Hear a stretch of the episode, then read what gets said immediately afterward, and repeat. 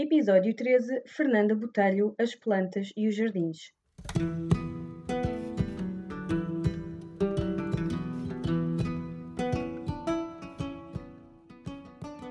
Olá, eu sou a Catarina e este é o meu podcast. Sejam muito bem-vindos a este espaço de monólogos e partilhas a dois. Quero dar voz à minha alma e a pessoas que me fazem acreditar num novo mundo. Quero também estimular a tua curiosidade. Acredito que somos responsáveis pela nossa própria realidade. Aqui não há o certo nem o errado, há sim o respeito pelas opiniões de cada um.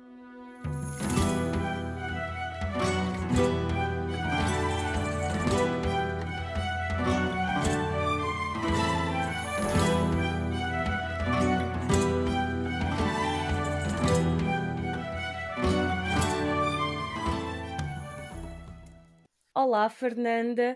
Obrigada por teres aceito este meu convite. Para começar, eu gostava que fizesse uma pequena apresentação sobre ti.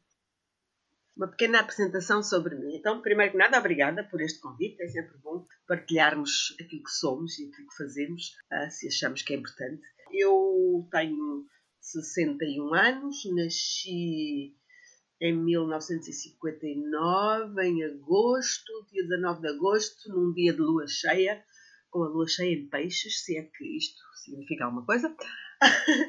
e hum, acho que sim, eu acho que sim. Depois cresci aqui numa pequena aldeia, perto de Sintra, na Tujeira, sempre com muita inquietação de, de ir ver o mundo para além destas fronteiras, um bocadinho limitadas socialmente. E então aos 17 anos resolvi ir para Londres. Tinha lá uns familiares, imigrantes, e fui. E pronto. E depois foi assim um abrir de portas, muitas portas. Hum, vivi lá quase 20 anos também.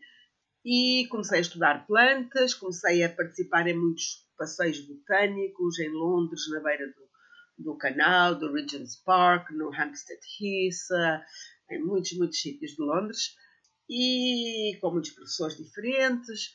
Comecei a trabalhar no Nils Yard Remedies, que é uma, uma herbanária, não é bem uma herbanária, é uma loja, uma boa loja. Sim, é uma loja de produtos mais naturais, com alguma consciência orgânica, tem, tem um bocadinho de tudo, não é? A nível de cosmética. Sim, vende plantas, vende tinturas, vende uh, livros sobre plantas, cosmética, óleos essenciais muito bons, que eu ainda hoje uso. E isto já foi há 30 anos, bem. O tempo passa muito depressa. E pronto, e fomos, a, fui abrindo assim portas, depois uh, fui viajar também, tive assim vários trabalhos em Londres, tirei o curso de educadora de infância Montessori, em paralelo, enquanto estudava plantas, estudava também a pedagogia, e depois tinha um trabalho de manhã no jardim de infância e um à tarde lá no Nilsiar. E assim, nesses tempos, agora não sei como é que é, acho que já não é possível, mas conseguíamos poupar dinheiro para ir depois viajar. E fazia-se muito isso, conseguia estar 3, 4, 5 meses num país uh, mais barato que Londres, obviamente. E fui para a Índia, fui para a Índia, tive 6 meses na Índia, tive um ano na América do Sul, casei-me com um chileno. Uma vida de aventura. Foi muitas aventuras, gosto muito de viajar, já gostei mais, agora também gosto muito de estar em casa e cuidar do jardim, das plantas e dos livros Pronto, e depois voltei para Portugal, entre muitas outras peripécias, voltei para Portugal, fiz, um, fiz uma viagem de veleiro durante dois anos também com um francês, atravessámos o Atlântico e andámos pelas Caraíbas e pelo Panamá e ali pela zona da América do Sul, também a viajar de veleiro. Enquanto estava em Londres, fiz uma pausa, fui viajar dois anos, depois voltei a Londres. Era, tinha Londres como base, era a minha, era a minha base, não era, não era Portugal. Não é? Sim, era a tua base para o mundo era a minha base para o mundo, era, era. E durante todas essas aventuras as, as plantas estiveram sempre, estiveram sempre presentes. Sim. Eh, tu sempre gostaste de plantas ou houve alguma coisa na tua vida que tenha-te puxado mais para as plantas? Não, eu sempre gostei, sempre gostei. Aliás, das minhas memórias mais antigas, vai com 3 ou 4 anos, foi da minha avó, minha avó paterna, pegar-me ao colo para cheirar uma rosa. E ainda hoje tenho esse cheiro da rosa agarrado às minhas narinas, porque que foi uma coisa assim, uau, que é isto? Uma rosa vermelha, daquelas eh, avoludadas, antigas, muito bonita. E depois o, o cheiro do, do pomar das laranjeiras do meu avô, o subir às árvores dos alperces para, para apanhar fruta madurinha, uh, e ficar toda pegajosa com a seiva, aquela resina que têm a, a, as rosáceas e outras árvores também. E pronto, sempre, sempre tive esta, esta vivência muito, muito próxima das plantas e que, de uma forma inconsciente, foi-se foi -se gravando em mim e, e ficou cá. E apanhar ervas para chás com, com a minha outra avó, com uma tia minha. E tínhamos, pronto, e os meus avós, os meus avós ambos, eram, eram agricultores, portanto sempre houve esta, esta aproximação, esta intimidade com a vida do campo. Mas depois, pronto, como eu disse, socialmente queria ver outros horizontes, mas as plantas foram sempre comigo, não é? O gostinho das plantas não, não acabou. E Londres, hum, toda a gente tem um jardim, toda a gente cuida do jardim, Sim. as pessoas tinham hortas nos quintais, arrancavam a relva para plantar batatas, e eu achava aquilo deslumbrante, maravilhoso e cuidavam, cuidavam muito bem das suas, das suas ervas. Apesar de ser uma cidade, é uma cidade muito verde, é uma cidade em que as pessoas, não sei se é pelo tempo, ser chuvoso e, e ajudar, é, é uma cidade em que as pessoas têm muito orgulho em ter as coisinhas verdes na sua varanda, a sua hortinha, o seu quintalinho. Eu não, é muito raro haver uma casa ou um apartamento onde não haja assim um vestígio verde de uma planta. É, é verdade. Eu acho que é cultural nos ingleses, é uma coisa assim antiga e cultural. Sim. Pronto, foi uma das coisas que eu gostei muito de Londres, porque atravessa a cidade de Londres inteira, uh, uh, quase toda sempre por, por parques, se quiseres, não é? Quem anda de bicicleta sabe, não é? Há sempre, evitas as, as ruas principais e atravessas a, a cidade sempre a andar dentro de parques com castanheiros gigantes e plátanos e, e montes de árvores maravilhosas. Uh, antigas, que são assim autênticos monumentos vivos, aquilo deslumbrava-me sempre andar ali em bicicleta no Hyde Park e aqueles castanheiros que eu na altura nem sabia que eram castanheiros, vinha saber mais tarde, assim, gigantes, gigantes, e depois quando estavam em flor, na primavera, aquelas flores do castanheiro da Índia, que são assim uma coisa absolutamente maravilhosa, perfumada, cheia de abelhas. E... Sim, são lindos. E como é que tu começaste a criar o teu próprio jardim? Porque o teu jardim é fantástico. Há alguns vídeos no YouTube e na tua página do teu jardim e, e tens aí um jardim com uma diversidade maravilhosa. O meu jardim é pequeno. Sim, mas a diversidade existente é enorme. A nível da biodiversidade é enorme. É, é, é que isto tem 135 metros quadrados, para aí, mais ou menos. E está assim no meio da aldeia, no meio das casas às vezes os vizinhos refilam porque vai um bocado do kiwi por cima do telhado dele ou, ou vai umas folhas da veleira para, para o quintal do, do outro vizinho. Mas, mas fui trazendo, fui trazendo plantas e ao longo dos anos, não é?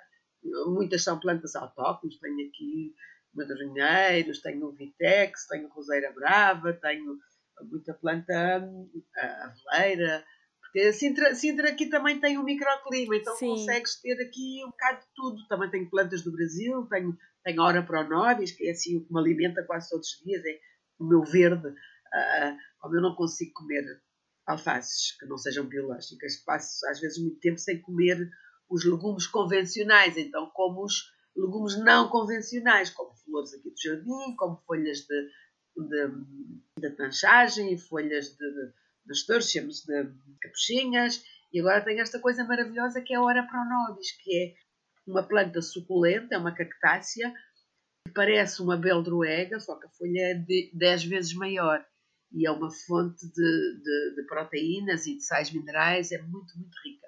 Onde é que a encontraste? Ora Pronobis. Pesquisaste, tu conheces?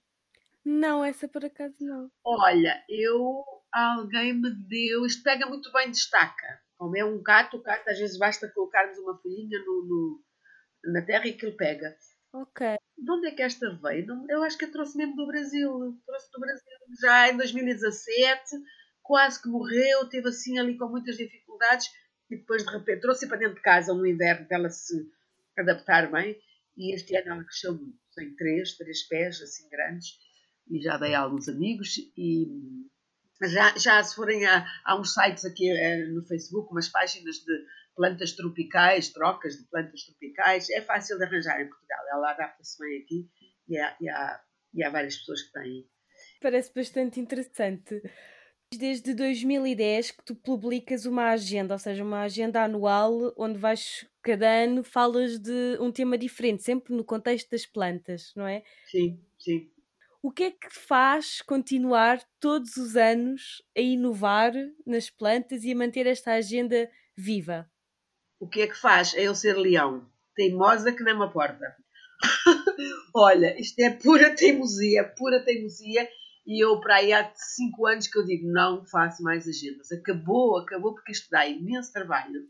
Escrever uma agenda é como escrever um livro, isto é um livro, no fundo, uh, tenho que andar dias e dias e dias a, a remexer nas minhas uh, milhares de pastas de fotos de plantas, que eu gosto muito.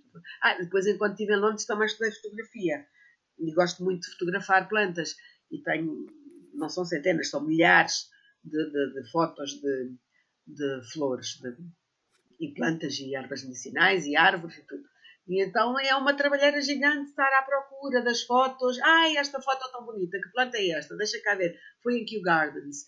Ah, já sei o que é. Então agora vou lá pesquisar qualquer coisa sobre ela. Ou às vezes já sei, outras vezes não sei. E é uma coisa que dá muito trabalho, são meses de trabalho. E depois aquilo, as agendas vendem-se durante seis meses e acabou. Não há mais. Os livros, que eu também tenho, reeditam-se. Muitos já vão na terceira edição, outros vão para a quarta. A agenda nunca, não é? E então todos os anos eu digo, pá, não, acabou. E este ano, como era um ano assim muito atípico, confinamento, não há agenda para ninguém. Mas não consegui. não consegui. E fiz uma agendinha pequenina de bolso. Não conseguiste porque tu gostas. Pois, eu gosto, dá-me prazer. E depois as pessoas também, os, os, os, clientes da agenda são, são os mesmos. São, são pessoas que todos os anos uh, compram e aproveito se alguém tiver ouvido para lhes agradecer. Muito obrigada, porque são mesmo clientes fiéis e dizem não pode deixar de fazer as vendas, não pode ter que continuar, não, não deixe, são tão bonitas. Eu concordo, porque eu posso não ser uma, uma compradora fiel da agenda, mas eu gosto, eu gosto, eu tenho aquela das plantas tropicais e adoro, acho que é, tem o, o conteúdo da agenda, pronto, não uso como agenda, não é? Porque eu até já a comprei fora de tempo, mas tem ali conteúdo e informação que eu de volta e meia vou lá, vou lá vendo, portanto eu, eu percebo aquilo que, que o teu público fiel das agendas quer dizer, não é? E se tu gostas, junta-se útil ou agradável. Pois, este ano deu um bocadinho menos trabalho. Pronto, fiz uma de bolso. Quer dizer, o tamanho, quer façamos de bolso, quer façamos maior, para quem é produz, para quem faz, o trabalho é igual, não é? E para o paginador também é igual. É, sai um bocadinho nada mais barato e é de bolso. Muita gente andava a pedir uma de bolso Portanto, este ano tem metade do tamanho das outras e é sobre árvores medicinais. Parece-me bastante interessante. E deu-me imenso gosto fazer e é uma espécie de, de um prelúdio para o livro das árvores medicinais que eu estou a fazer. E que há de estar pronto para o ano, se tudo correr bem. Um, tenho aí um livro de árvores medicinais a cabeça, porque sou fascinada por árvores. Acho que é um livro que complementa, complementa todos os outros que tu já foste editando, porque tu tens muitos que são livros apenas teu não, eu livros, livros não tenho muitos, não, não tenho muitos, não. Tenho, tenho três livros infantis, não é? salada de flores, as sementes à solta e as hortas aromáticas. Sim. Depois tenho um livrinho de bolso que se vende muito bem sempre, que é as plantas e a saúde. E tenho um livro grande que também se vende muito bem, esse já vai para a terceira edição, que é um, Uma Mão Cheia de Plantas que Curam. 55 espécies espontâneas em Portugal. É só de plantas que existem aqui, que são aqui espontâneas. E depois tens alguns também em parceria com a Dulce Morato, sobre a cosmética natural. Ah, tenho o que fiz com a Dulce Morato, é verdade, sim, sim, sobre a cosmética natural, tenho esse que fiz com a Dulce. Ah, e tenho ainda outro que fiz com a Célia Cabral, que é muito giro, que é, um, que é para fazer um herbário, é um herbário, chama-se o meu primeiro herbário de plantas medicinais, que foi editado pela Universidade de Coimbra e que está muito bonito mas quando fazemos assim com estas parcerias com as universidades, é muito bonito. Fizemos 300 exemplares, vendeu-se tudo no instante e nunca mais reeditamos. O que é um bocado parvo porque as pessoas querem e, e é um livro que está muito bonito, muito bonito, com desenhos botânicos da, da Elizabeth Henriques, que é uma amiga minha que, que faz desenho botânico muito bonito, que é da Madeira. E, e, pronto, e está ali tudo um bocadinho agora parado, mas devemos de, de reeditar, porque é um livro que é tanto útil para os adultos como também para os mais pequeninos, que é para fazer um herbário. Como é que se faz um herbário? Tem as ervas desenhadas de um lado da página, por exemplo, a erva de São Roberto tem as características da erva de São Roberto e do outro lado da página tem a erva de São Roberto em é marca d'água, assim transparente, que é para a pessoa uh, colher a sua planta, secá-la como deve ser e depois colocá-la ali num herbário, é um livre herbário. Está muito giro, a ideia é muito gira e, e pronto, e não está esgotado. Espero mesmo que volte a ser reeditado porque me parece bastante interessante. Ainda estou, em paralelo com as árvores, estou a fazer outro que complementa este, porque este é Uh, são 55 plantas espontâneas em Portugal. Tem muita informação sobre cada uma das plantas e várias fotos, e, e, portanto há muitas plantas que ficaram de fora. E tinha um para ser lançado agora nas Músicas do Mundo, em Sines, que é um festival que eu vou sempre e gosto muito, e a, a lançar o livro que era sobre as plantas do mundo. E está feito, praticamente, só falta imprimi-lo. E está muito giro. Tens o tabaco, tens o chá, o café, o cacau. Plantas, no fundo, que mudaram um bocadinho a história do mundo, que estão cá, que estão cá instaladas, uh, mas que não são nossas. Mas que, uh, e depois tem outras também, a verbena, por exemplo, a Lúcia Lima, a erva príncipe, uh, as que ficaram de fora deste livro e que vieram também de algum sítio a maior parte delas veio de algum sítio, e, e, que não couberam neste livro, que é, que é, de plantas espontâneas. E, portanto, veio a caminho as plantas do mundo, se calhar ainda antes das árvores. Vamos ver. De facto, tu adoras escrever e adoras partilhar, portanto, essa tua energia leonina de ação é, é muito boa. É. Só não gosto de estar sentado ao computador, faz-me dor nas costas. Mas faz parte. No fim, depois tens os frutos desse, desses pequenos contratempos. Além disto tudo, tu organizas passeios herbais, fazes parte, ou fizeste parte do curso da Roda da Cura, onde também foi uma espécie, de, foi um, não foi uma espécie, foi um, uma introdução ao herbalismo que fizeste também com, com a Olivia. Como é que tu arranjas tempo para tanta coisa? Não sei. não sei. E durmo, e durmo 8 horas por dia. É, se calhar é esse o segredo. Durmo 8 horas por dia. E, portanto, dormindo 8 horas, acordo sempre com energia para no dia seguinte fazer coisas. Não socializo assim muito, muito, muito. E agora é tempo de Covid, então nada, Sim. não é? Um, mas, e não sou, não sou nada disciplinada, acho que é o meu grande defeito. Tenho dois grandes defeitos, tenho muitos, toda a gente tem muitos. Mas assim, o meu maior é a impaciência e a indisciplina. Sou muito indisciplinada. Um, não tenho método certo para escrever, mas depois vejo uma, uma planta, porque eu tenho uma janela assim de vidro grande, uma porta, estou sempre a olhar lá para fora e de repente vejo um pássaro, um giro ou uma planta que está a desabrochar e vou buscar a, a máquina fotográfica e vou lá para fora fotografar, depois volto para o computador, depois de repente alguém bate à porta e eu em vez de dizer não, não, estou a trabalhar, não posso, vou ter com a pessoa. Uh, e pronto, não tenho uma disciplina como tenho, por exemplo, há uma pessoa em Inglaterra que eu gosto muito, que é a Jacka McVicker, que escreve muitos livros e tem um jardim e vai à televisão e faz tudo o que eu faço, mas com mais disciplina escreve mais livros. E digo, como é que tu fazes? Como é que tu tens tempo? Porque no meu, caso eu sinto que não tenho tempo ao jardim, não tenho. O jardim é assim um bocado demasiado wild, selvagem. Eu gostava de ter mais tempo no jardim, não tenho. Vou ter, este ano já fiz essa promessa a mim mesma que vou dedicar mais ao jardim. Então a Jeca é muito organizada. Ela disse: faço duas horas ao computador, duas horas lá fora. Duas horas ao computador, duas horas lá fora. Pá, acabou o tempo. Rua. Tac, para casa. Consegue escrever, conciliar a atividade da escrita ou de, das entrevistas ou do que for, com o tempo no jardim. E eu, quando falei com ela, que foi há dois anos, uh, disse: Vou fazer isso, vou fazer isso. Mas não lembro se ela disse duas horas, se era quatro. Acho que era quatro. Quatro no jardim, quatro na escrita. Não me lembro. Mas era um tempo assim definido e pronto. E ela conseguia. É uma questão de organização. Tu já és uma mulher de sucesso dizendo que és desorganizada. Se tu fosse organizada, então, não sei, nós tínhamos o quê? Todo, todos os anos tínhamos um livro e uma agenda? Se calhar não tinha tanta piada, perdia um bocado a espontaneidade, não sei. Claro. Queres dizer assim só um bocadinho em como é que consiste os teus passeios? Eu já fui a um passeio contigo, portanto eu sei em. Já foste a um, pois, pois já já eh, numa goita, eu sei como é que eles funcionam, mas para quem tem curiosidade e nunca foi em nenhum, queres só dizer mais ou menos como é que eles funcionam? Estes passeios são abertos a toda a gente. São passeios botânicos, eu gosto de chamar passeios botânicos. Faço uns com os chefes de cozinha que eles chamam foraging, que não há uma palavra em português que traduz exatamente o que é isto do foraging. Há uma frase, não é? Foraging é andar no campo à procura de ervas silvestres comestíveis. em inglês diz foraging. É uma palavra muito concisa, muito específica e nós não temos uma em português que se lhe equivala. Sim. as pessoas inscrevem-se ou através de mim, faço uns organizados por mim, mas também faço depois com uma empresa que é a Green Tracker, faço com as câmaras municipais, com, com associações ambientais, faço com muita gente. E basicamente é andar no campo, olhar para aquilo que as pessoas chamam ervas daninhas. Primeiro explico que não há ervas daninhas. As ervas servem todas para alguma coisa. Sim, tu fizeste uma campanha muito interessante pelos outdoors da cidade de Lisboa sobre isso mesmo. Já fiz também em Lisboa, já fiz, já fiz.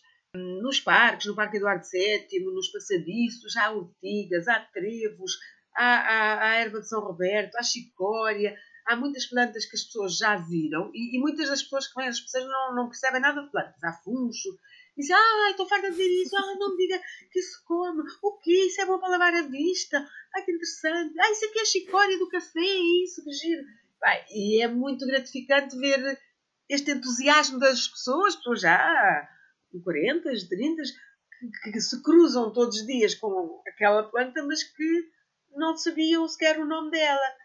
E é isto, há aqui uma grande falha no nosso sistema de ensino, uh, não, não tornar o ensino das plantas obrigatório no currículo do primeiro ciclo, ou até antes, porque há uma predisposição das crianças para aprenderem os, pelo menos os nomes das plantas, identificarem uh, uma dúzia de plantas, é tão básico, não é? E árvores, e árvores.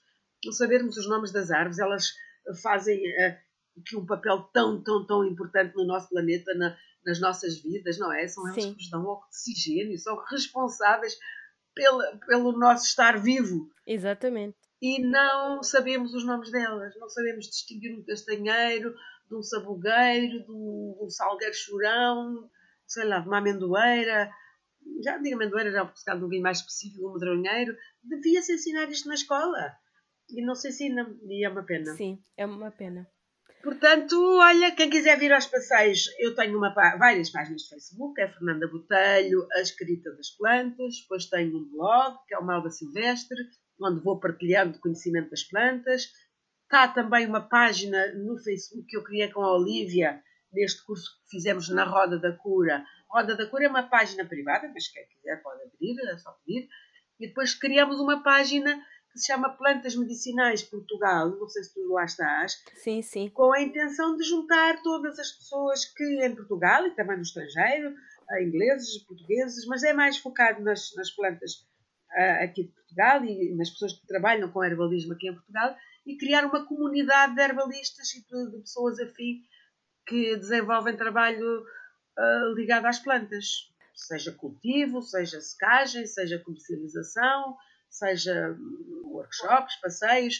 que for. Que jardins é que tu recomendas uma visita? Seja em Portugal, seja pelo mundo. Eu sei que tu gostas muito de dois jardins em especial aqui em Londres, mas além. Podes referi-los, mas além deles, que jardins é que tu recomendas? Olha, eu refiro os de Londres, claro. O de Londres é o Kew Gardens e, e o Physic Gardens. O Physic Gardens é não perder mesmo. Eu já fui aos dois e também recomendo não é? Aprende-se muito. São escolas, são escolas vivas de, de plantas em constante uh, metamorfose. Dá para ir várias vezes no ano, então o que eu tive mais saudades neste confinamento foi isso. Foi não poder uh, ir à Inglaterra, uh, porque eu vou todos os anos, vou todos os anos e este ano não consegui ir. Tenho saudades do Kew Gardens, tenho mesmo, mesmo, mesmo de andar lá. E eu, quando vou, vou dois dias seguidos. Às vezes vou um dia inteiro, estou lá à abertura e sou a última a sair. E vejo tudo. Não vejo tudo, porque num dia não vês tudo se queres ver e fotografar e tirar notas e, e voltar a fotografar, não dá num dia inteiro. É muito bonito. Fisicardan, já vês num dia inteiro, também é bom ir o dia todo. É muito, muito mais pequeno, mas tem muita informação também para, para estudar ali. E pronto. Agora, aqui em Portugal, há outro jardim botânico do mundo que eu gosto muito, aliás, dois que eu tenho que recomendar, que é o Jardim Botânico da Finlândia, de Helsínquia. Foi uma maravilhosa surpresa muito boa mesmo. E foi o do, o do Rio de Janeiro. O do Rio de Janeiro é absolutamente deslumbrante, deslumbrante. Aqui em Portugal, uh, olha, o Jardim Botânico Tropical é muito bonito, está, foi reconstruído, restaurado, ainda não 100%, mas já está bastante melhor. Aqui é ali atrás dos pastéis de Belém. Depois tens o Jardim Botânico da Ajuda, que também é bonito, tem lá um cantinho com, só com plantas medicinais, muito interessante. e aromáticas. Uh, e o Jardim Botânico de Lisboa, que podia estar muito melhor, sobretudo a parte das aromáticas e das medicinais, mas vale sempre uma, uma visita pela sua história, pelas grandes árvores, pelos recantos todos e por ser muito pouco visitado. Por um lado é uma pena, porque temos ali um, um verdadeiro monumento, não é? E as pessoas vão pouco. Uh, mas para quem vai lá visitar até é bom, porque não te cruzas assim com, com multidões. E esses dois. Depois, a norte, o Jardim Botânico de Coimbra é maravilhoso. O Jardim Botânico do Porto também é muito interessante.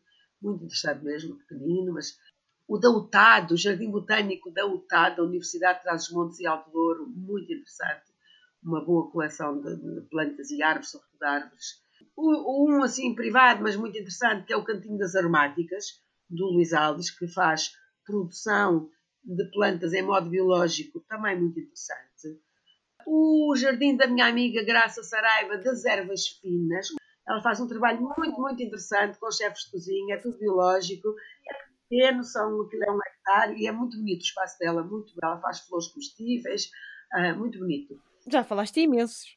Mas há muita gente aqui, aqui depois aqui em Sintra temos a Quinta dos Sete Nomes, temos a Ecoaldeia de Janas, a Silvia da Floresta, são tudo projetos ligados à agroecologia, à sustentabilidade, à permacultura, com muitas plantas. É um bom sítio para ir conhecer plantas. Ah, depois tem os jardins aqui de Sintra, onde eu gosto muito de passear, o, o de Monserrate, que é um deslumbramento absoluto. O de Monserrate é lindo. O Jardim da Pena, o Jardim da Pena, entrando pelo Chalé da Condessa, tem lá uma horta abandonada que é uma dor de alma. Que esteve bonita durante vários anos, enquanto a Graça, não essa Graça, outra Graça. Esta minha amiga Graça, que trabalhou no, no Museu do Traje, dava formação às, hum, aos, aos hortelãos da, das hortas comunitárias de Lisboa, uh, que também é outro espaço interessante, as hortas de Chelas, as, as vários espaços de, agora não se chamam hortas comunitárias, agora chamam-se parques hortícolas. Parques hortícolas, e são abertos ao público, e são espaços culturalmente e socialmente muito interessantes, porque tu vês as hortas das diferentes pessoas, dos indianos, dos africanos, dos portugueses, eh, não, inglês acho que não há, se calhar os do leste, mas uh, as hortas têm características muito específicas. Por exemplo, os indianos plantam muito flores que eles usam na, nas grinaldas das suas uh, estátuas, fazem dos seus deuses, não é? Eles não são muito religiosos, muito, muito devocionais, e então eu Sim. encontrei nos jardins dos indianos, eu achei estranho ter muitas, muitos cravos túnicos, muitas calêndulas, e pensei, isto não é para comer, isto não é para fazer creminhos, de certeza. E depois perguntei de quem eram aquelas hortas, porque eram várias, e eram de indianos. Eu disse, ah, pronto, está percebido. Para terminar, Fernanda, fala-me só assim, de forma breve, de uma planta autóctone portuguesa que tu tenhas assim um, um, eu sei que tu gostas imenso de muitas, mas pronto, escolhe uma só para quem está agora a iniciar este, este interesse e esta investigação pessoal mais pelo mundo das plantas, uma planta que seja assim muito interessante e que esteja em todo o lado. Ah, nem hesita, é sempre a mesma coisa, tem que arranjar aqui outra, são as ortigas. Eu já sabia que ias para as ortigas, eu não queria dizer as ortigas, porque, mas epá, não, não, não é autóctone, é, também há ortigas nos outros países da Europa. Mas, mas, mas é porque a ortiga pode ser o dente-leão, pode ser o dente-leão. Tenho encontrado muito dente-leão, então vamos esquecer as ortigas. Mas fiquem com as ortigas atrás da orelha. Ela pica, mas não faz mal. O dente-leão, o dente-leão, que agora começa a aparecer outra vez no início do inverno, e que é de uma resiliência absolutamente assim deslumbrante. Ele fura o alcatrão, uma plantinha de aspecto delicado, florzinha amarela, folhinhas muito diuréticas, muito verdes, muito terrinhas, comestíveis, e consegue furar o alcatrão e aparecer com uma cabecinha amarela a dizer aqui estou, aqui estou, olha para mim. E a flor é comestível, o cal é comestível, a raiz é excelente para tratar problemas do fígado, é muito amarga, e portanto é uma planta cheia, cheia de propriedades medicinais e muito resistente, muito resiliente, e que nós não temos muito aqui em Portugal a tradição de comer e de encontrar nos mercados folhas de dente-leão à venda. Mas são, são excelentes para nós. É um bom alimento e é uma boa medicina para quem faz retenção de líquidos, para quem queira perder peso, para quem tenha problemas urinários. Atenção, não beber à noite. O nome dela é, tanto em inglês como em francês como em português, mija na cama. Aliás, os franceses quase só a conhecem nome, que é pissenlit, porque ser assim tão, tão diurética. portanto, tem que se ter um, esse, esse, essa atenção. É, aplica-se a todas as plantas diuréticas, não se deve tomar à noite. A ortiga também é diurética, também é bastante diurética, muito, muito. E pronto, acabávamos. Como eu não consigo uma, duas é a ortiga e o dente-leão. Muito obrigada, Fernanda, por, por esta tua partilha. Obrigada eu. Obrigada por estares aí. Desafio-te agora a questionar o que acabaste de ouvir e a formular a tua própria opinião. Poderás sempre contactar-me através das redes sociais para troca de ideias ou sugestões. Obrigada!